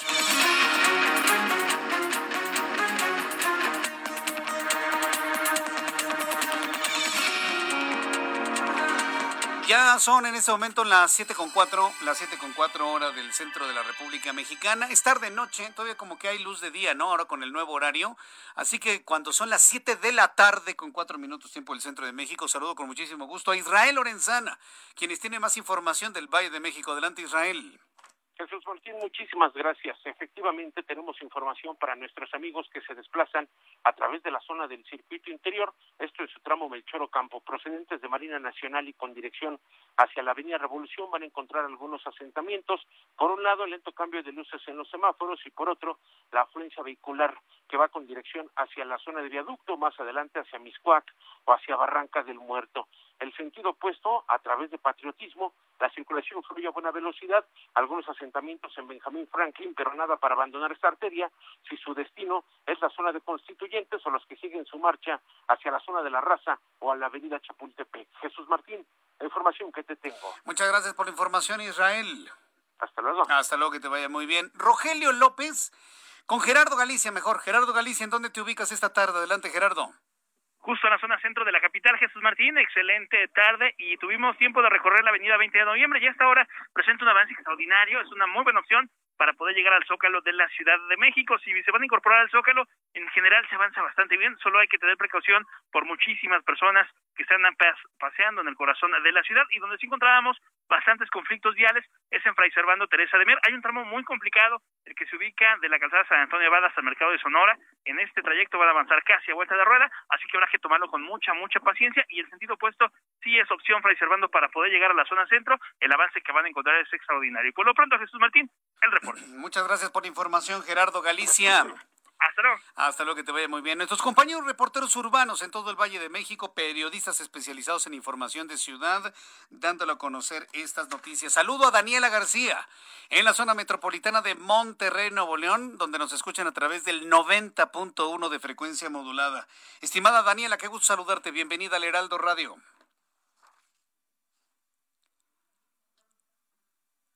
A ver, en unos instantes a ver, vamos a estar en, contacto en unos momentos con, con Daniela García, nuestra corresponsal allá en Monterrey, Nuevo León, que por cierto quiero agradecer infinitamente al público que nos escucha en Monterrey, en la zona, sobre todo en San Pedro, ¿eh? tenemos una gran, gran, gran audiencia. Daniela, ya te tengo en la línea, adelante, te escuchamos con atención. Jesús Martín, muy buenas tardes, saludo con muchísimo gusto. Pues hoy... Eh, actualización sobre las campañas electorales aquí en Nuevo León. La candidata Clara Luz Flores Carrales aseguró que ya es tiempo de acabar con la invisibilidad de las personas con discapacidad en el Estado. Eh, la candidata, quien es de la coalición Juntos Haremos Historia en Nuevo León, eh, aseguró que ya es parte, ya es tiempo de que sean parte de la sociedad productiva del Estado. Ella propuso un programa de integración laboral para el segmento de la población de personas con discapacidad. Ella dio esta información en una conferencia ofrecida en el Centro de Habilitación y Educación Especial del Sistema DIF en Nuevo León. Ella se comprometió a invertir 33 millones de pesos en un total de 66 centros municipales de atención a personas con discapacidad y atender también a la población en aspectos sociales en caso de llegar al Palacio de Gobierno en las próximas elecciones. Agregó que como parte de este programa, las personas con discapacidad de Nuevo León recibirán unos 2.500 pesos de forma bimestral, así como un seguro universal que sería parte de la atención médica en el, en el CRE pero también insistió en que la inclusión abarca las diferentes áreas de la administración gubernamental, por lo que se va a digitalizar las secretarías, sus direcciones, jefaturas y demás áreas de gobierno para que esta población pueda realizar sus trámites, que hoy en día es complicado que lo hagan. Por eso va a haber también una reducción de gastos y adelgazamientos del presupuesto de administración para garantizar que se pueda incluir a las personas con discapacidad en todos los, segmentos de la vida diaria de Nuevo León. Muy bien, pues eh, Daniela, estamos al pendiente de más información. Muchas gracias. Oye, ¿qué tal el calor allá? Eh? Están pronosticando temperaturas cercanas a los 40 grados para el día de mañana, Daniela. Bastantísimo calor ya desde el día de hoy. Se ha sentido mucho calor en la zona metropolitana de Nuevo León y como bien mencionas, pues espera que los 40 si no es que una sensación térmica de 42 grados inclusive. Qué barbaridad, sensación térmica de 42 grados en Monterrey. Muchas gracias Daniela por la información, que tengas buenas tardes. Estamos muy pendientes, Jesús Martín. buenas tardes. Estamos muy pendientes y tomando mucha agua y hidratándose muy bien, amigos, allá en Monterrey. Amigos regios, oigan, ¿qué, qué, qué calor está haciendo? Ya le decía al inicio de nuestro programa, temperatura de 37 grados con pronóstico para mañana de casi 40. Sensación térmica, nos dice Daniela, de 42 grados Celsius en Monterrey, Nuevo León. Son las 7 con 9, las 19 horas con 9 minutos hora del centro del país. Toda la información de economía y finanzas con Héctor Vieira. La Bolsa Mexicana de Valores cerró la sesión de este martes con una pérdida del 0.54% al retroceder 260.42 puntos, con lo que el índice de precios y cotizaciones, su principal indicador, se ubicó en 47.985.43 unidades. En el mercado cambiario, el peso mexicano se recuperó 0.83% frente al dólar estadounidense, al cotizar en 20 pesos con 5 centavos a la compra y en 20 pesos con 18 centavos a la venta en ventanilla. El euro, por su parte, se cotizó en 23 pesos con 22 centavos a la compra y 23 pesos con 94 centavos a la venta. El presidente de la Confederación de Cámaras Industriales Concamín, Francisco Cervantes Díaz, aseguró que la reforma al outsourcing es un triunfo para los trabajadores, lo que es el resultado de más de 80 reuniones entre empresarios y gobierno, lo que permitirá que el sector laboral obtenga los derechos que no había recibido históricamente. Especialistas en recursos humanos advirtieron que pese al acuerdo entre el gobierno federal y los empresarios en materia de subcontratación conocida como outsourcing, hasta un 60% de los empleados que laboran actualmente bajo este esquema podrían no ser contratado como trabajador de base. La revista Forbes dio a conocer este martes su listado de los empresarios más ricos del mundo, que es encabezado por el fundador y dueño de Amazon Jeff Bezos, quien posee una fortuna de 177 mil millones de dólares, mientras que el mexicano Carlos Slim salió por primera vez del top 10 al ubicarse en la posición número 15 con una riqueza calculada en 66 mil millones de dólares. El INEGI dio a conocer que durante marzo se vendieron 95.487 automóviles nuevos, lo que significa un incremento del 16% con respecto a febrero, cuando se comercializaron 82.323 unidades, aunque a nivel trimestral se registró una baja del 12.71% respecto al primer trimestre de 2020. Informó para las noticias de la tarde Héctor Vieira. Ruta 2021, la ruta hacia las elecciones presenta. Así va a estar usted escuchando esta entradita y esta salidita para poder de alguna manera hacer una especie de isla del asunto de las elecciones. Y estamos muy atentos de todo lo que sucede con candidatos, candidatas a ocupar puestos de elección popular el próximo 6 de junio. Me da mucho gusto saludar a Meli Romero Celis. Ella es la candidata del PRI PAN PRD al gobierno de Colima. Me da mucho gusto saludarla, Meli. Bienvenida. ¿Qué tal, Jesús? Muy buenas tardes. Me da mucho gusto saludarte también a ti, a todas las personas que nos escuchan esta tarde. Sí, me da mucho gusto saludarla. Gracias por tomar nuestra comunicación el día de hoy. A ver, coménteme, ¿cómo arranca esta campaña electoral? ¿Cómo están las piezas en el tablero allá en el estado de Colima, por favor? Pues estamos ya avanzados en la campaña rumbo a la gubernatura, llevamos un mes, en mi caso caminando pues todas las calles, colonias, los 10 municipios del estado. Estamos eh, en mi caso también, bueno, haciendo todo mi planteamiento a partir del sentir de la ciudadanía y justamente entre hoy y mañana van a estar ya iniciando sus propios procesos, sus campañas, nuestros compañeros candidatos, candidatas a las alcaldías, a las diputaciones locales. Esto ya le va a imprimir una dinámica de mayor movimiento, de mayor energía, eh, de mayor festividad, inclusive como estamos acostumbrados a, vivir las campañas electorales. Eh, en la encuesta que, bueno, perdón, eh, sí, en, el análisis de preferencias, que, que sabemos que es una fotografía del momento, en el momento del arranque de las campañas que publicó el Heraldo de México. La alianza que usted encabeza, Meli Romero, de PRI, PAN y PRD, le, otorgan un 15.9% de la intención del voto contra un 34.4% de Indira Vizcaíno por Morena y otro partido político. Eh, eh, usted en primera instancia, ¿qué piensa de, este de esta diferencia de puntos porcentuales y cuál es la estrategia para poder remontar esto en los próximos días?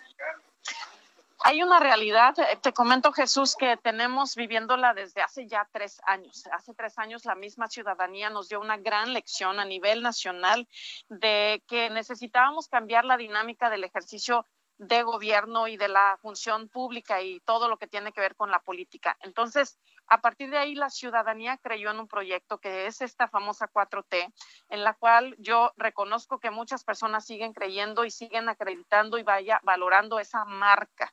Entonces, el posicionamiento que tiene la marca en Colima, ahí está me parece que conforme vamos avanzando y vamos eh, creciendo en el posicionamiento de nuestro trabajo y de nuestra propuesta aquí en Colima, ya la ciudadanía está midiendo y está dimensionando exactamente quiénes somos los candidatos y las candidatas, más allá de las marcas, más allá de los partidos, inclusive en mi caso de la misma coalición.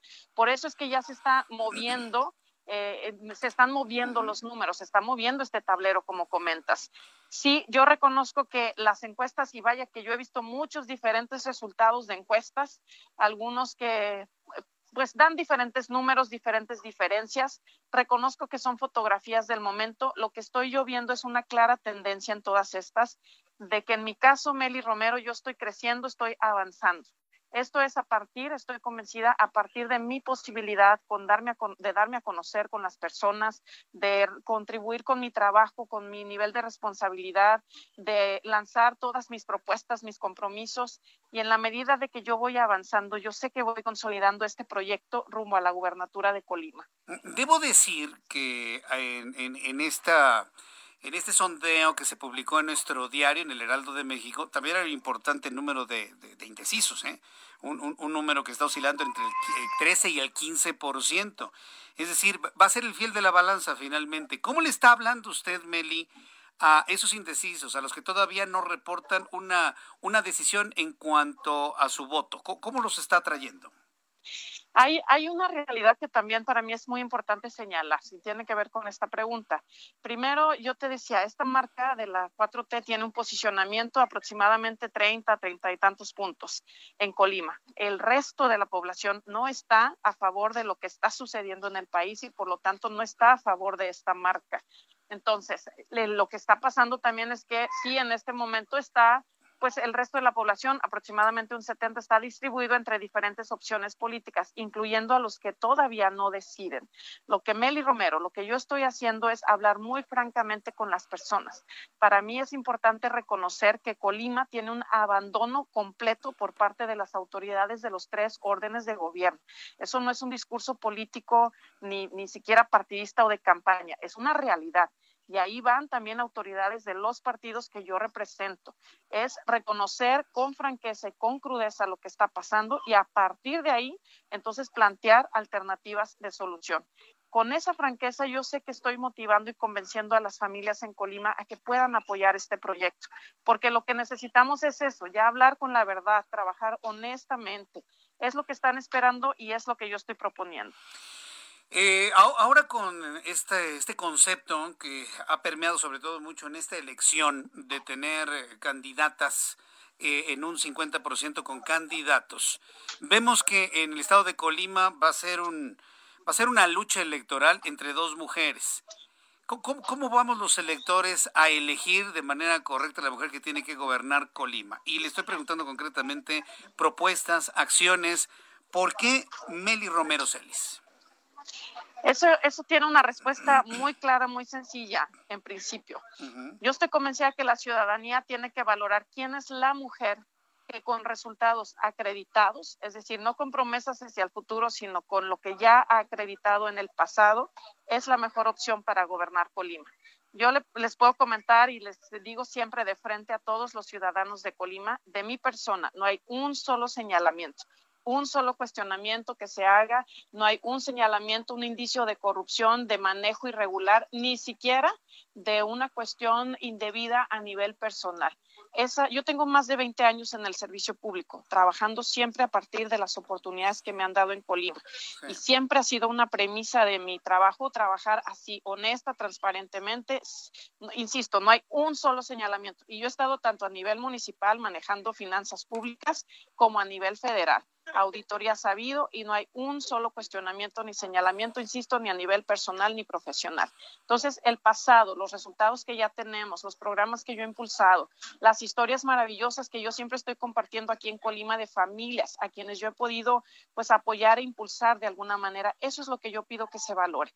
Toda esa experiencia, esa capacidad que yo afirmo en tener, por supuesto, eso es lo que yo quiero poner al servicio de Colima. Y trabajar hacia adelante, por supuesto. ¿En qué? En todo lo que estamos necesitando. Hay mucho que hacer. Colima realmente está abandonado. Hay, mucho que hacer. Y yo recuerdo un Colima que era un estado y su capital tranquilísimo, ¿no? Uno caminaba bajo el intenso calor comiendo una paleta de, hielo y disfrutando, correr, ver a los niños, los adultos mayores disfrutando de la plaza. Y años después se convirtió, se convirtió verdaderamente en una arena de disputas entre el crimen organizado. Y bueno, pues muertos por aquí, muertos por allá. Se llegó a hablar de que Colima era uno de los estados más peligrosos de la República Mexicana. Parece que ese asunto ya se está revirtiendo de alguna manera. Pero ¿qué va a hacer en materia de crimen organizado, de bandas del crimen organizado? ¿Ahí qué plan tiene Meli Romero Sáenz? Esa es una cuestión de mucha complejidad, tú lo sabes, amigo Jesús. Es eh, mucha complejidad por la dinámica social que vivimos, porque no hay opciones para salir adelante para nuestros jóvenes, porque estamos rodeados de estados en donde hay mucha presencia también del crimen organizado, porque no hay patrullas, no hay eh, videocámaras, es decir, todo lo que tiene que ver con la seguridad es, es una cuestión multifactorial. Por lo tanto, la solución también tiene que ser multifactorial. Ahí hay que entrarle con toda la tecnología que sí la tenemos pero hay que aprovecharla al máximo, hay que gestionar y buscar recursos aun cuando ya desaparecieron los fondos que antes nos permitían comprar patrullas, equipamiento, hay que gestionar recursos para tenerlos, hay que capacitar a los policías. A veces esta es una cuestión muy importante. Nuestra policía necesita sentirse digna, respaldada, apoyada, capacitada, dignamente pagada. Ahí hay todo un trabajo que tenemos que hacer con los cuerpos de policías. Y, bueno, mucho más, ¿no? Yo lo que siempre estoy compartiendo aquí en Colima es que yo asumo la responsabilidad de coordinar todos los esfuerzos en materia de seguridad. Aquí escucho desafortunadamente que las autoridades le echan la bolita, le avientan la responsabilidad a los otros órdenes de gobierno yo quiero asumir a cabalidad con la plena conciencia de lo que esto significa la responsabilidad de coordinar todas las instancias de seguridad. Y hay algo más que yo estoy comprometiendo y, tiene que ver con realmente encontrar las soluciones a lo que está pasando. Porque si bien es cierto que ya cuando hablamos de crimen organizado estamos hablando de niveles muy complejos de inseguridad, todo parte de lo que está pasando en la familia, en cada colonia, en cada comunidad. Entonces yo me estoy comprometiendo a caminar las calles como gobernador, a estarme reuniendo con las familias, a entender muy bien dónde hay situaciones. las personas te lo dicen, te dicen, mira, ahí en esa tienda pasa esto, en aquella esquina pasa tal, allá pasan de esta manera. Las familias lo saben, solamente que no denuncian por temor. Entonces, yo me estoy comprometiendo a estar ahí presente con ellos, a entender exactamente lo que está pasando y a partir de ahí comenzar a instrumentar como gobernadora las soluciones a todo esto. Usted me dijo algo que me impactó, que Colima en general es un estado abandonado Y bueno, pues también sé del abandono que tiene un destino turístico como Manzanillo. A mí me tocó, me, tocó conocer Manzanillo en dos momentos. Cuando su planta de generación de energía eléctrica estaba movida por combustible y cuando tuvo la reconversión a gas. Mejoró mucho Manzanillo, sin embargo, pues requiere todavía mucho apoyo. ¿Qué planes hay para este destino turístico? Porque puede tener una eh, arrojar muchos eh, muchos recursos económicos tanto en pesos como en dólares. ¿Cómo lo está visualizando usted? Sí, efectivamente está abandonado Manzanillo. Te comento que hace más de 20 años que no se construye un cuarto de hotel de gran turismo. Imagínate nada más. Cuando un poco más al norte tenemos zonas que están en pleno desarrollo. Entonces, sí, hay que impulsar muchísimo la construcción de infraestructura pública que ayude a detonar más inversión para el turismo. Hay que promover turísticamente a Colima y a Manzanillo. Desapareció el fondo de promoción turística, desafortunadamente. Entonces, lo que yo estoy comprometiendo es con recursos estatales, reactivar esa promoción al interior de nuestro país, pero también hacia el exterior convertir, tenemos algunos pueblos que son eh, con mucho atractivo, solamente hay que arreglar calles, eh, vialidades, hay que atender alguna infraestructura hotelera y eso detonando, invirtiendo un poco en estas cuestiones, yo estoy convencida de que vamos a atraer a más turismo. Tenemos la playa de Boca de Pascuales, por ejemplo, que tiene unas olas de las mejores en el mundo para quienes les gusta de surfear. Ah, bueno, necesitamos promover turísticamente esta parte. Y así tenemos puntos importantes, promoción, inversión en infraestructura estructura y mucha organización con los quienes ya se dedican a prestar servicios turísticos. Ese es por donde vamos a comenzar a reactivar toda la actividad de turismo para Manzanillo y para Colima. Muy bien, pues eh, Meli Romero, espero que tengamos más oportunidades a lo largo de estos días que faltan para el proceso electoral de volver a platicar. Insisto, todo el proceso electoral será sin duda muy, muy, muy intenso y nosotros estamos eh, en, la idea de escuchar hombres y mujeres, mujeres y hombres y propuestas más allá de los partidos políticos, porque hoy más que nunca tenemos que votar por propuestas eh, realizables, creíbles, alcanzables, y yo espero que esa sea la, la idea que usted tenga en la propuesta de gobierno que nos está presentando. Meli Romero, muchísimas gracias por este tiempo completamente convencida de lo que me dices y muy agradecida también de compartir toda mi propuesta como gobernadora de Colima. Muchísimas gracias, un abrazo para todas y para todos. Nos estaremos saludando en oportunidad futura. Muchas gracias, candidata. Gracias, que le vaya muy bien. Gracias, Jesús. Hasta, Hasta luego, que le vaya muy bien. Meli Romero Celis, candidata del PRI-PAN-PRD por el gobierno de Colima. Vamos a estar muy atentos también de todo lo que otras voces tengan que decir sobre Colima, un estado que requiere verdaderamente gobierno. Ya hablamos de la ciudad, hablamos del crimen, hablamos de la zona turística.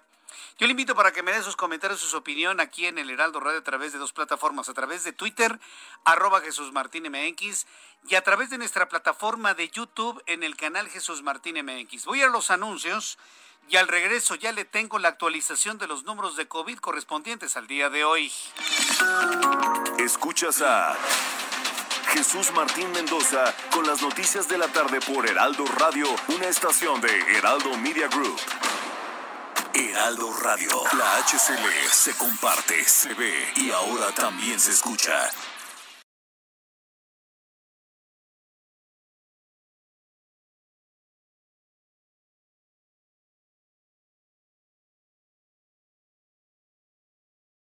Heraldo Radio. Escucha las noticias de la tarde con Jesús Martín Mendoza. Regresamos.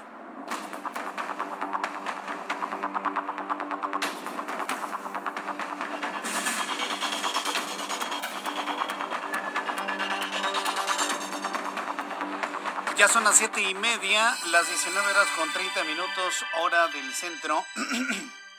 de la República Mexicana. Gracias por estar con nosotros aquí en el Heraldo Radio. Eh, tengo los números de COVID, tengo los números de COVID-19. Por favor, súbale el volumen a su radio para que sepa cómo están los números el día de hoy. Quiero adelantarle, a ver si tomamos en cuenta lo informado ayer, estoy revisando viernes, estoy revisando jueves, estoy revisando miércoles. Bueno, pues podríamos decir que está dentro del promedio que hemos estado informando. Eh, según la Secretaría de Salud, en las últimas 24 horas han sumado a la lista de contagiados 4.675 mexicanos, 4.675, para dar un total de 2.256.380 mexicanos contagiados de manera acumulada. Mexicanos fallecidos, 603 en las últimas 24 horas, para dar un acumulado de muertos de 205.002 mexicanos. Obviamente, cifras oficiales. Usted y yo sabemos que estas cifras por lo, por lo menos serán al triple, bueno, por lo menos al doble, ¿eh? por lo menos al doble. Mire, sobre el asunto de las vacunas, que algunos lo están viendo como la panacea, no es la panacea, ¿eh? La vacuna es una herramienta adicional al lavado de manos, al uso del cubrebocas, a la sana distancia y al quedarse en casa. La vacuna es una, es una estrategia adicional, es una herramienta adicional para evitar contagiarnos de COVID-19. Quiero informarle que Marcelo Ebrard, secretario de Relaciones Exteriores, está informando que muy oportuna decisión de Cofepris de autorizar el uso de emergencia de la vacuna Covaxin fabricada en la India. Marcelo Ebrard informa a través de su cuenta de Twitter, se amplían las opciones para la vacunación contra COVID-19 en México. Marcelo Ebrard tuiteando como secretario de Salud. Vuelvo a lo mismo y se lo digo al presidente de México, López Obrador, y a su gente. Pagarle a un tipo que no hace nada, pagarle a alguien por no hacer nada, y me refiero a Jorge Alcocer, eso es corrupción. Ya mándelo a su casa. No tiene por qué estarle pagando un sueldo a un señor que no hace nada. ¿Quién está haciendo lo de las vacunas? ¿Quién está haciendo los convenios con eh, eh, la Secretaría de Salud y las instancias privadas para hospitalización? El secretario de Relaciones Exteriores. Pagarle a alguien por no hacer nada es corrupción. Dos, Pagarle a alguien por no hacer nada es corrupción, presidente. Ya no le pague el salario a Jorge Alcocer. Ve al, al secretario de Relaciones Exteriores metido en el tema de vacunas, metido en el tema de salud. Qué bueno. Ante la ausencia de un secretario de salud. Y del subsecretario ni hablar, porque ahí sí no voy a gastar ni siquiera saliva. Entonces sí, pagarle a alguien por no hacer nada también es corrupción aquí y en China. En cualquier parte del planeta. Entonces, está anunciando Marcelo Ebrard que vamos a tener ahora vacunas fabricadas en la India con la vacuna Covaxin ya aprobada por Cofepris. El día de hoy, esta mañana, el propio secretario de Relaciones Exteriores, enfundado en su, en su vestimenta de secretario de Salud, anunció que entre mañana y el jueves llegarán más de un millón de vacunas contra COVID-19 de Pfizer y CanSino y destacó sobre la dosis envasadas en México, la COFEPRIS verifica que los lotes estén correctos para su aprobación. Durante su intervención hoy por la mañana, el secretario de Relaciones Exteriores, que también secretario de Salud, dio a conocer que el día de hoy México ha recibido 15 millones 163 mil 420 dosis de vacuna de las diferentes farmacéuticas. Así lo comentó el funcionario federal. Son las que van a llegar esta semana, que es eh, Pfizer, que ya nos eh, señalaron aquí cuáles son las fechas, y CanSino, que tendrá, este lote ya está fabricado, envasado, y toma tiempo, toma varias semanas llega el plazo en estos, estos días, están ahí marcados, y COFEPRIS verifica que el lote esté correcto y entonces lo aprueba. Bien, pues esto fue lo que dijo Marcelo Ebrard esta mañana. Secretario Marcelo Ebrard, atiendas esa rinitis alérgica. Ya, ya, se, lo, ya se lo dije. ¿Sabe cuál es la buena noticia? Que rete fácil, es sencillo. Ya actualmente existen antihistamínicos muy, muy potentes, muy eficientes para evitar esa alergia al polen propio de la época. Se levanta usted muy temprano, de repente está el polen y pues, por eso está mormado. Consejo de, de, hace muchos años aquí. Entonces, tómelo en cuenta. Vaya usted con un alergólogo, mire, rápido, 10 minutos le ve, lo revisa, le da su antihistamínico y listo, para que tenga una mejor calidad de vida, ¿no? Al respirar. Es que sí se escucha, ¿eh? sobre todo, miren, en radio pues somos como que más quisquillositos en el asunto del, del, sonido, ¿no? Y sí es claro que, el secretario trae un problema de rinitis alérgica, pero es fácil y fácilmente atendible. Es un consejo, una recomendación que le damos por acá. La bancada del Partido Acción Nacional en el Senado de la República urgió al gobierno federal a investigar a los funcionarios y trabajadores que pudiesen estar involucrados en los casos de vacunación ficticia como la difundida el pasado fin de semana en la alcaldía Gustavo Amadero, en la que un adulto mayor fue no solamente pinchado con una jeringa, sin que se le introdujera algún líquido y reiteró que este tipo de casos no deben repetirse. Así lo dijo la senadora panista Kenia López Rabadán. Que el gobierno federal y la Secretaría de Salud claramente definan cómo no se van a repetir escenas como las que hemos visto en estos días de adultos mayores que confiando en esta vacuna, hoy lamentablemente hemos visto no se les ha puesto. La vacuna sin vacuna es necesario que no se repita. Y, es muy sensato el que se haga este llamado, porque mire, por medios de comunicación y en un video que no es ningún montaje, lo tomó el familiar del, del adulto mayor que fue vacunado, o que presuntamente iba a ser vacunado, ¿Cuántas personas más han sido pinchadas? O sea, el asunto no es de que, ay, fue uno de, de mil millones, Jesús Martín. Fue uno de un millón, Jesús Martín. No, no, espérenme, espérenme, espérenme. Fue uno documentado. ¿Cuántos más adultos mayores han sido tratados exactamente igual? Le voy a decir por qué. Yo vuelvo a insistir en el juego sucio y en el robo de las vacunas. Ya pasó en Bolivia. Hoy se lo informé en el Heraldo Televisión. Se robaron un lote de 500 vacunas. ¿Cómo, cómo cree usted que van a empatar los inventarios si se están robando las vacunas o las están vendiendo por abajo del agua?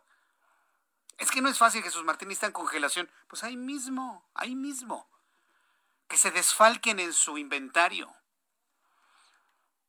Y no me diga que no es posible. En México muchas cosas son posibles. Entonces el asunto es este, quédese en la mente, no fue un caso, fue un caso documentado.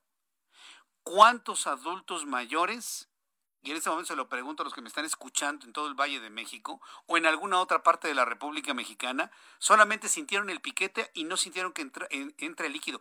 El líquido entra y duele porque es frío se siente inmediatamente que entra el líquido. Digo, a menos de que jamás le hayan puesto una, una inyección a usted y no sepa lo que se siente una inyección intramuscular. Pero cuando le inyectan, se siente que entra el líquido, ah, duele. Y, hace como que no duele, pero duele hasta el alma. Te lo digo porque pues, a mí me han puesto esas cosas, ¿no? Y cómo las he sufrido. Entonces, cuando entra el líquido, luego, luego, luego, luego uno lo sabe. Luego, luego uno lo sabe. Entonces, por favor, que investiguen el posible robo, manipulación, uso indebido de las vacunas, que posiblemente ni siquiera sea responsabilidad del gobierno, sino que hay alguien ahí que está haciendo su agosto en pleno mes de abril. Son las 7.39, las 7.39 horas del centro de la República Mexicana. Le hablaba hace ratito del secretario de Salud. ¿Cómo se llama? A ver, ¿alguien se acuerda de su nombre? ¿Alguien se acuerda de su nombre? ¿Quién sabe, no? Bueno, el secretario de Salud aseguró que México suma 10 semanas con una reducción en el número de casos activos de COVID-19. Ay, señor, mejor, mejor, ni diga. Porque siempre usted que ha hablado de que las cosas ya las libramos al día siguiente, las cosas se salen de control. Como que trae usted ese, ese halo de misterio sobre usted que cuando da un número al día siguiente se duplica. ¿eh?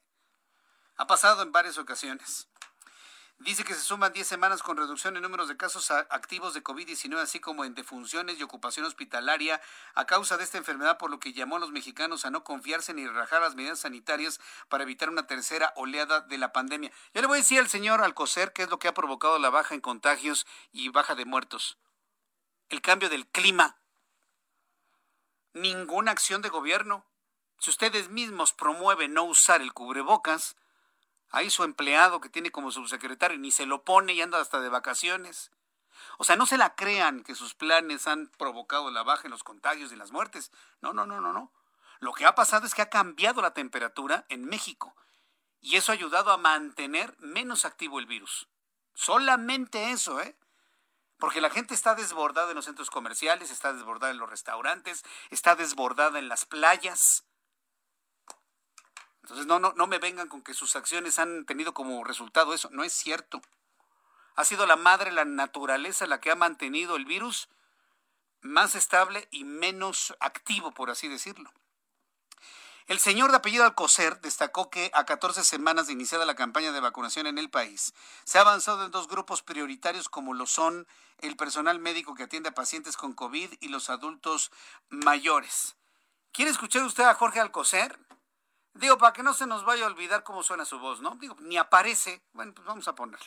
Eh, cumplimos, como ustedes saben, 10 semanas en México y en varios países del mundo en que la pandemia, el número de casos activos, las desafortunadas defunciones, la ocupación de camas generales y de aquellas que requieren ventilador, para casos graves están disminuyendo. Sin embargo, aprovecho la ocasión nuevamente para hacer un llamado a la población a no confiarse, a no bajar la guardia, mantener las medidas sanitarias para evitar que haya una tercera ola de contagios. Ay, no sé qué me da cuando lo oigo, pero bueno, está bien.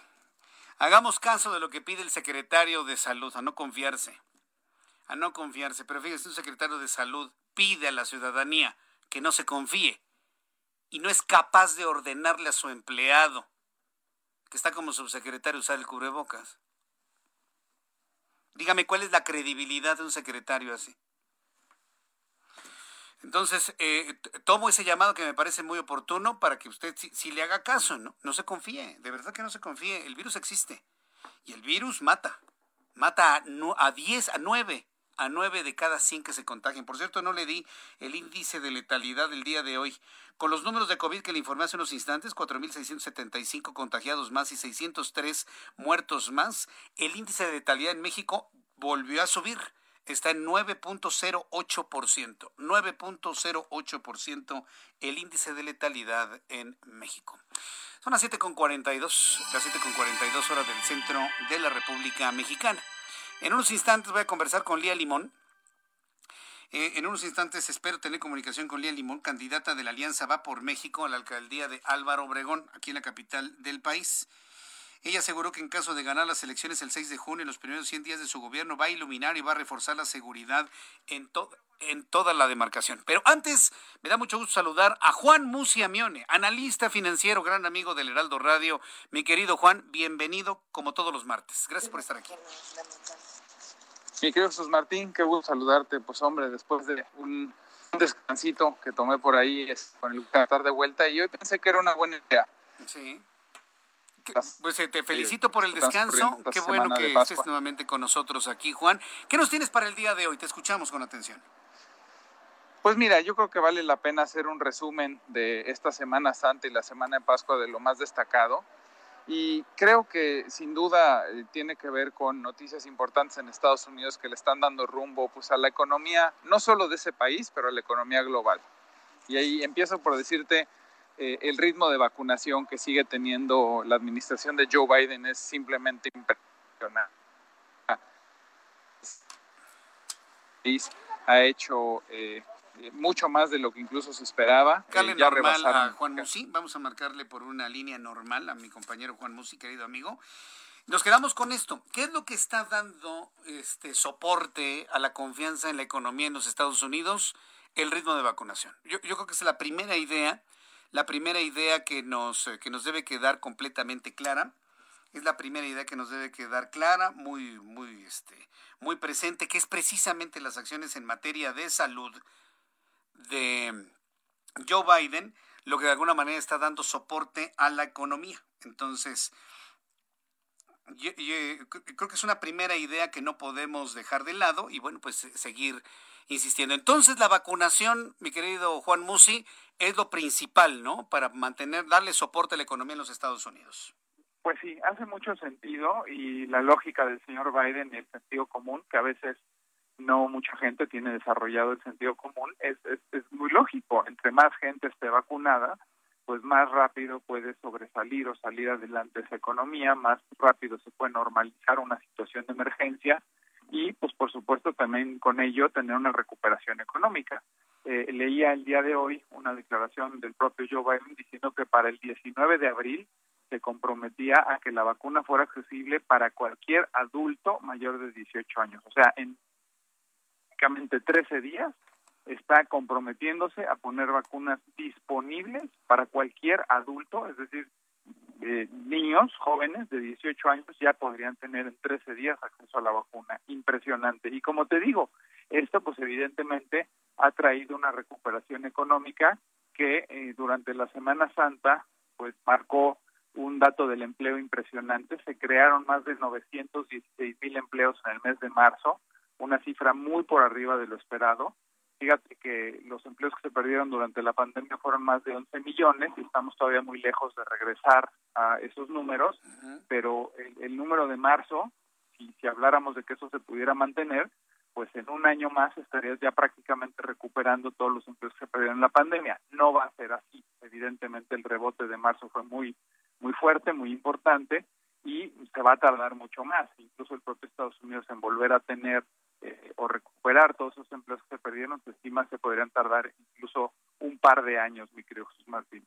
Ese es el, el primer tema que te digo, ha animado a los mercados, ha venido dándole pues un oxígeno y un impulso impresionante, pues porque también la propia economía, no solo en los empleos, en los datos de consumo, también ya están mostrando una recuperación bastante, bastante buena. En segundo lugar, mi querido Martín, te quiero comentar que salieron las expectativas de México publicadas por el propio Banco Central también en la Semana Santa y por ser una semana floja mucha gente le pone atención, pero te comento lo más destacado. La inflación eh, en la encuesta de Banco de México, sí, prácticamente todos los intermediarios financieros, bancos y casas de bolsa lo ubican por arriba de la meta del propio banco, en 4.15, es decir, arriba del tope, que sería el 4%. Eh, el tipo de cambio lo ubican a final de año en 20.5, o sea, unos 30 centavos más o menos arriba del nivel que tuvo el día de hoy. Eh, la tasa de interés, fíjate qué interesante, ya piensan que Banco de México no va a bajar la tasa en lo que resta del año, la tasa de interés se quedaría ahí, precisamente porque la inflación va a estar por arriba de la meta y si la inflación está arriba no hay margen para que el propio Banjico pueda disminuir la tasa la tasa de interés.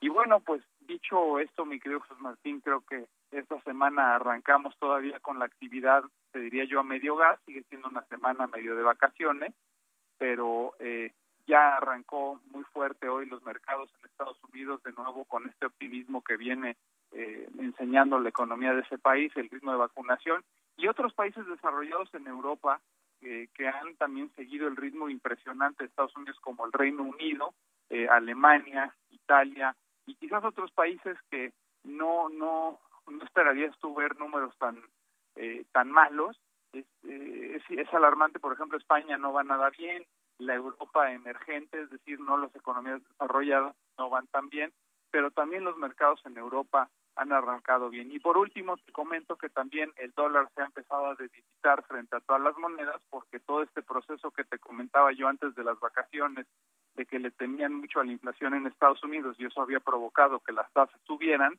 provocó que muchos dólares se regresaran y por eso es que hemos visto que el peso en los últimos días ha ganado algo de terreno en línea con todas las demás monedas, mi querido Jesús Martín. No nada más fue el peso, sino que fue una debilidad generalizada de todo.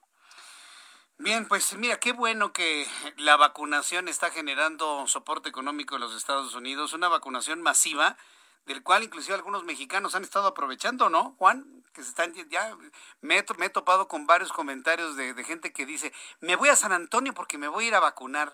¿Tú qué opinas de eso, Juan? Pues dicen de broma que el presidente que más mexicanos ha vacunado es Joe Biden. Y yo no lo diría que es ni tan de broma.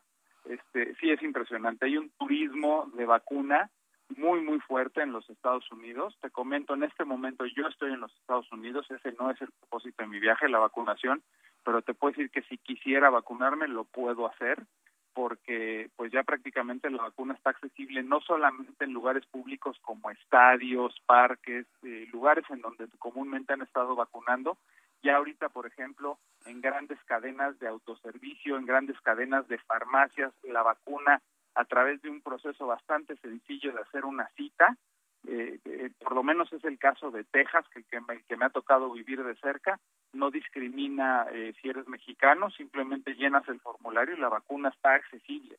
Eh, es, es, increíble, pero pues la verdad es que pues, la gente que tenía miedo y diferentes padecimientos y que estaban esperando mucho tiempo en México a, a, a ver cuándo les iba a tocar, pues perdón, yo creo que está bien que uno lo está haciendo por su salud claro. y sí es impresionante el turismo de vacunación que está fluyendo este país. Sí, inclusive hoy a los médicos de hospitales privados les dije, pues busquen un apoyo de alguna asociación de médicos en los Estados Unidos para que los vacunen, porque aquí, mira, no se ve ni para cuándo, estimado Juan. Y además gratis, Jesús Martín, porque, ¿Sí? pues por ejemplo, eh, ahorita pues, evidentemente la, la campaña de vacunación en México está concentrada en gente con padecimientos y gentes mayores de edad, eh, ahorita en Estados Unidos, pues prácticamente cualquier adulto, insisto, sin discriminar su nacionalidad, depende de los estados, si hay estados en donde están más rígidos, entiendo que en Florida, por ejemplo, pero California, Texas, lo que he escuchado, eh, Colorado, eh, pues, una cantidad impresionante de mexicanos que se han vacunado, insisto, simplemente llenando un formato y siguiendo un procedimiento relativamente sencillo. Bien, Juan, regálanos por favor tu cuenta de Twitter para que el público te pueda preguntar, seguir, ver tus comentarios de todos los días y además puedan entrar en contacto contigo para alguna recomendación de tipo de, patrimonial. ¿Cuál es tu cuenta de Twitter? Por supuesto, mi querido Jesús Martín, en arroba Juan S. Musi, arroba Juan S. Musi en Twitter. Con el gusto de estar en contacto con nuestro querido auditorio y pues más y además nos podemos ayudar a resolver ciertas inquietudes o dudas relacionadas con economía y finanzas, como siempre, mi querido Jesús Martín. Me da como siempre muchísimo gusto saludarte, te envío un fuerte abrazo. Gracias, Juan. Nos saludamos en la próxima. Abrazo fuerte, Jesús Martín. Abrazote, que te ve muy bien. Juan Musi, usted lo conoce, analista financiero, a gran amigo de esta emisión del Heraldo Radio. Escríbale, arroba Juan S. Musi, arroba Juan S. Musi. En estos últimos minutos me da un enorme gusto saludar a Roberto San Germán con toda la información deportiva. Bienvenido, Roberto. Tal, mi querido Jesús Martín, muy buenas noches. Buenas, noches. a toda tu gente que te sintoniza y también en las redes sociales. Buenas noches a todos. Fíjate que el tema que hoy vamos a tratar es el tema del juego de las estrellas de las grandes ligas. Ah, ¿cuándo va a ser? Era ya este año, obviamente hay que recordar que es a mitad de temporada, más o menos. Pero está arrancando la temporada. Está arrancando, pero lo interesante de esto es lo que está sucediendo en Atlanta, Georgia, porque viene una nueva ley para votar. La ley de Atlanta, la ley de Georgia, que van a querer quitar el voto por correo. El gobernador Kemp, Ryan Kemp, ya firmaron esta ley y para boicotearla marcas como Coca-Cola, Delta, que tienen sus sedes en Atlanta. En Atlanta. Y las grandes ligas que les habían dado este año el partido del Juego de las Estrellas, pues se lo van a echar para atrás y se va a Colorado. Están muy enojados porque también tiene que ver que les van a complicar mucho el voto a los negros. No me digas. Con estas situaciones que están queriendo hacer con esta nueva ley o con esta nueva ley que ya pasaron los republicanos. Es una ley que no te va a permitir votar por correo, que no te va a permitir algunas otras cosas, este, eh, en donde tú puedes acusar a cualquier persona, eh, tratar de impugnar el voto de esa persona.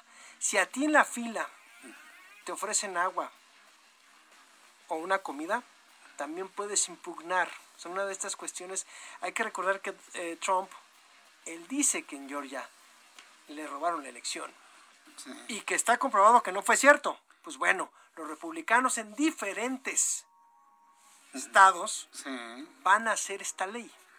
Y en Atlanta ya la firmaron, en Georgia ya la firmaron. Entonces, las grandes ligas les dijo, a ver, compadre, yo tengo muchos latinos y muchos negros en mi liga. Yo los voy a apoyar. Muy bien. Y no voy a estar en el juego de las estrellas y te lo voy a quitar. Hazle como quieras. Y hoy salió el... No, ya me imagino. El gobernador, ya sabes, con frases que conocemos de por acá, ¿eh?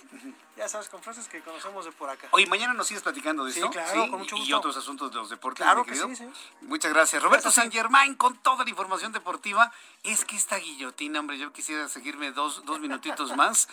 mañana a las 2 por el 10 en el Heraldo Televisión, a las 2 de la tarde por el canal 10, 6 de la tarde Heraldo Radio con Jesús Martín Mendoza y todo este gran equipo de profesionales. Hasta mañana y que tenga usted muy buenas noches. Esto fue Las Noticias de la Tarde con Jesús Martín Mendoza.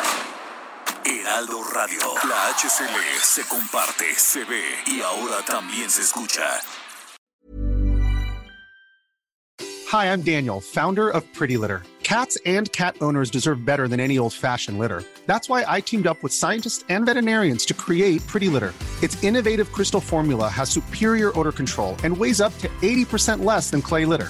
Pretty Litter even monitors health by changing colors to help detect early signs of potential illness. It's the world's smartest kitty litter. Go to prettylitter.com and use code ACAST for 20% off your first order and a free cat toy. Terms and conditions apply. See site for details.